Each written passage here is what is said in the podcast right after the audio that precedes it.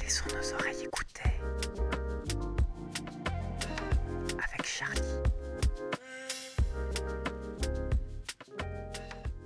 Bonjour, bonjour, je suis très heureux de vous retrouver pour ce nouvel épisode de Chute. Alors nous avons changé de décor, nous sommes euh, dans le jardin des Tuileries, euh, près du, du Louvre à Paris. Et euh, nous allons voyager dans le temps aujourd'hui. Écoutez ce petit extrait.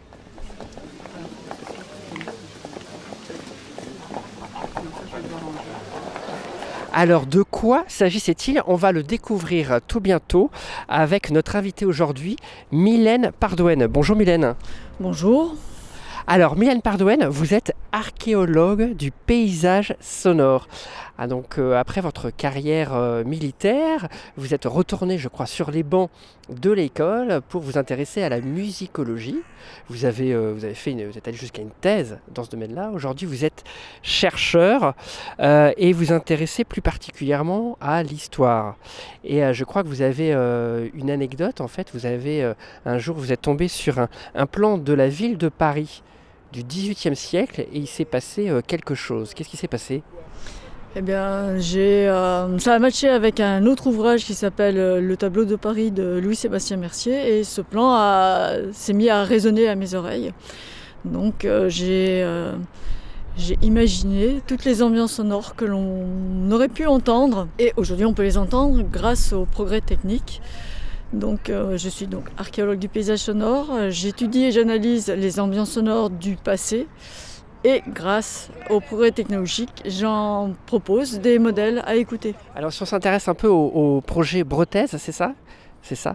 Euh, comment vous avez, euh, sur ce, ce Paris du XVIIIe siècle, comment vous avez travaillé? Je crois que vous avez travaillé avec d'autres personnes, d'autres disciplines C'est un projet euh, pluridisciplinaire.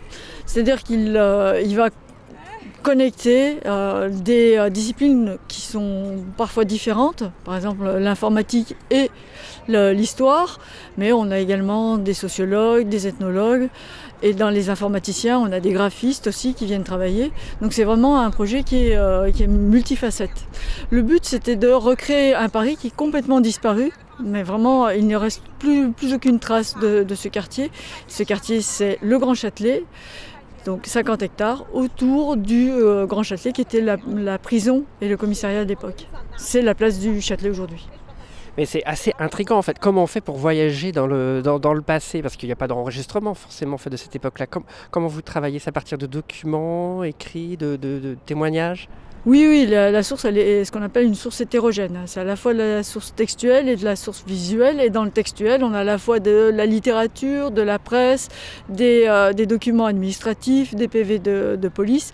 On va euh, ratisser un, large panel de documents et on va récupérer ce que j'appelle moi des indices sonores de premier, deuxième, troisième niveau. Alors pour faire simple, un indice sonore de premier niveau, c'est un, chi- un chien est cité, on, on mettra des aboiements.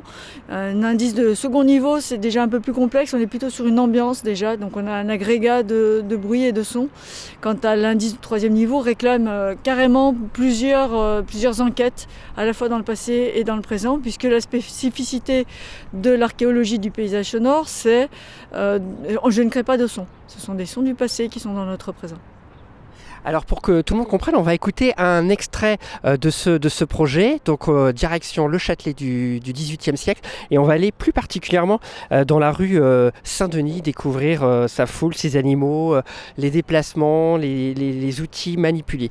Écoutons cet extrait et, regardons-le aussi en, en image avec cette vidéo.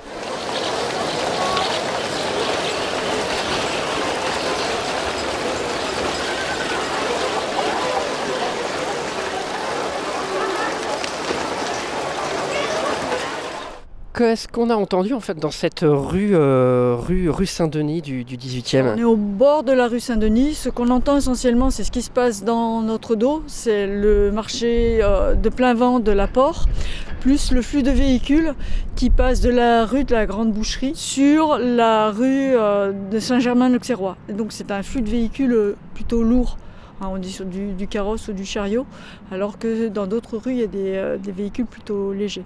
Donc ça fourmille de, de, personnages, d'actions. Au niveau des artisans, ben, on a tous les bruits qui sont liés à la grande boucherie, justement. Comment vous avez fait Alors, vous avez créé des. Euh, une fois encore, je, parle beaucoup en fait de cet euh, voyage à remonter le temps. Donc, j'ai bien compris que vous n'en avez pas. vous avez fait comment Du coup, vous avez créé, des, créé des sons? Vous êtes allé en, en, capter? Oui, on, fait des captations de, de, métiers ou d'objets du, quotidien et, on les recontextualise dans la, dans la fresque. On n'invente pas les sons. Et alors, qui s'intéresse euh, au paysage euh, sonore euh, historique de cette façon-là? C'est des, musées, c'est des, éditeurs de jeux vidéo? Qui s'intéresse à ce, type de projet que vous développez? Alors on a deux grands segments. On a un premier segment qui est la recherche et puis un second segment qui est tout ce qui est muséographie pourquoi la recherche? Ben, Parce que ça permet aux chercheurs de s'immerger dans le passé et de mieux appréhender certains faits dont on n'a pas forcément d'explication. et pour les musées, ça permet de recontextualiser finement à la fois des tableaux, des objets ou des lieux, euh, comme par exemple dans, dans, le musée archéologique de la crypte Notre-Dame où j'ai euh, créé les ambiances sonores d'un quai au IIIe siècle après Jésus-Christ. Je crois que vous avez un, projet euh, en cours là, qui, a débuté suite à l'incendie de, Notre-Dame je crois que euh, du coup, euh, euh, par, l'incendie, le, son dans, Notre-Dame en fait a, évolué ou va évoluer, et du coup, vous faites partie d'un projet qui réfléchit à comment redéfinir, c'est ça en fait, l'identité sonore de Notre-Dame, parce qu'apparemment elle avait ou elle a une identité sonore. Alors, euh, ce n'est pas un projet, c'est une mission qui nous a été confiée par le CNRS. Donc, je, suis euh, co-coordinatrice d'un groupe qui s'appelle euh, Groupe Acoustique.